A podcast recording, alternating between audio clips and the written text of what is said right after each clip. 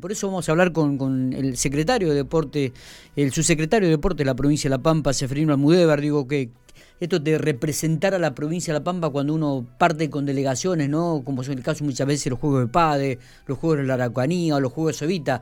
Eh, Cefe, buen día, ¿cómo te va? ¿Lo tenemos ahí a Seferino? Hola, hola, sí.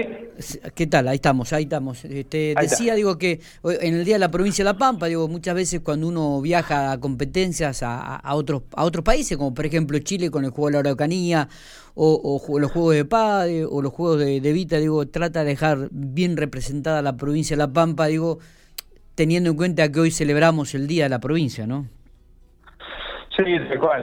Sí, cada vez que que emprendemos un viaje se, se mezclan un montón de, sensaciones. Primero, eh, una responsabilidad muy grande por, por los chicos que, que, llevamos. Eh, también hay un generalmente hay un resultado deportivo de por medio, pero fundamentalmente la, la felicidad de, de, nuestros jóvenes de, en muchos casos conocer el mar, o conocer la montaña, o conocer un país que no conocían.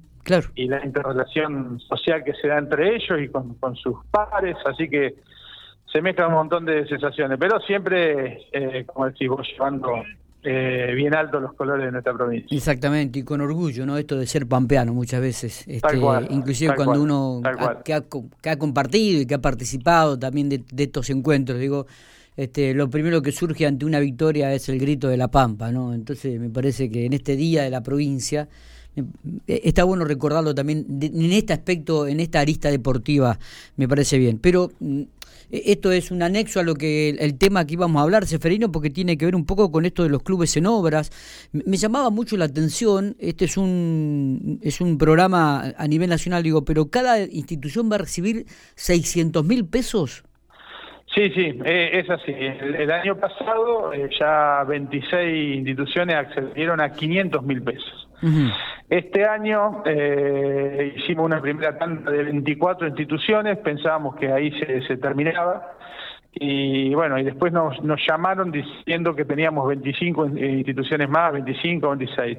Así que estamos, vamos a redondear entre las 75 y 80 instituciones eh, provinciales que eh, van a acceder a, a, este beneficio, donde el aportante es la Secretaría de Deporte, el Ministerio de Deporte de Nación, a través de la Subsecretaría de Infraestructura. Sí. Y nosotros vamos designando las instituciones que van a recibir, con la tranquilidad de que finalizada la gestión, todos los clubes de la provincia de La Pampa van a haber recibido este, este aporte. Entonces, eh, imagínate que este año duplicaron, nosotros pensábamos que recién el año que viene íbamos a llegar a las 75 instituciones y ya lo hemos hecho eh, este año. Así que una, una alegría enorme.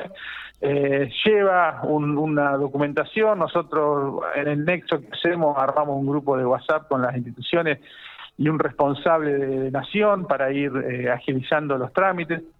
Bueno, y ayer nos dieron la noticia que mm, estos primeros 16 clubes que entraron en el primer expediente van a van a poder cobrar ahora en el, corto tiempo eh, los primeros 600 mil pesos. Así que y lo bueno de esto, lo bueno de esto digo Seferino es que también los clubes eh, al participar de este tipo de programas comienzan a regularizar su situación este, en cuanto a papeles, no administrativas.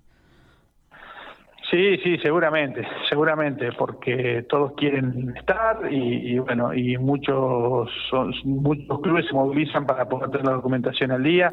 Lo mismo que hemos hecho nosotros con, nuestros programas de ayuda eh, por COVID.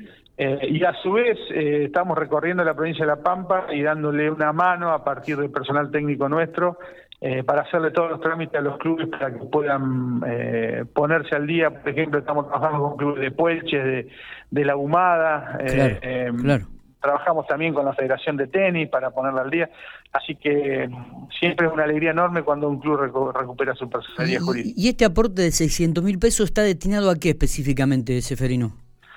Bueno, el aporte es para la infraestructura deportiva, eh, en este caso para mano de obra o para compra de material deportivo y bueno, y lo, fundamental de esto es que moviliza eh, el comercio, moviliza la mano de obra eh, en tiempos difíciles, ¿no? Nosotros tenemos en cuenta que con 70 clubes a un promedio de 550 mil pesos, son casi 40 millones de pesos que, ha recibido La Pampa y que se ha eh, gastado íntegramente en nuestra provincia en mano de obra o, en la compra de materiales. Y para los clubes es eh, realizar una pequeña obra, culminar una que han, que han realizado, que venían realizando, o si no, empezar otra obra. Eso es, eh, es, positivo por donde, por donde lo mire. Así que mm, después los clubes nos empiezan a comentar qué es lo, lo que hicieron deben rendir también a la nación eh, donde han invertido eh, el dinero. Claro. Entonces se va generando eh, un montón de historias de clubes nuestros que tienen la posibilidad de,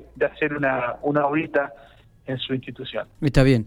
Eh, Fede, la última, arranca el fútbol, arranca el fútbol, está confirmado, Yo, vos habías confirmado el otro día las fechas, no hay vuelta atrás, esto está ya está decidido.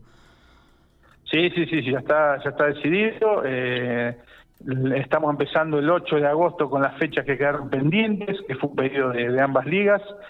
Y el 14 de agosto oficialmente ya empiezan división inferior e infantil y el 15 eh, primera y, reserva o sub-20 como, como lo denominen. Eh, Así que estamos ya a la espera y con presencia de público, que también es importante. ¿Qué pasa con las Hoy casual, hoy casualmente técnicos de la Secretaría, ayer también lo hicieron, le van a hacer durante toda esta semana. Sí. Están eh, revisando todo lo, todas las canchas de fútbol de la provincia para determinar eh, el aforo que pueden llegar a tener, que todavía no se ha decidido, pero eso va a ser un dato que cuando volvamos a reunirnos con las ligas vamos a determinar cuánta gente puede ir acá al estadio. Lo cierto es que el, fútbol el 15 de agosto arranca con gente en la cancha, en los estadios. Exactamente, exactamente. Está, está, está bueno esto.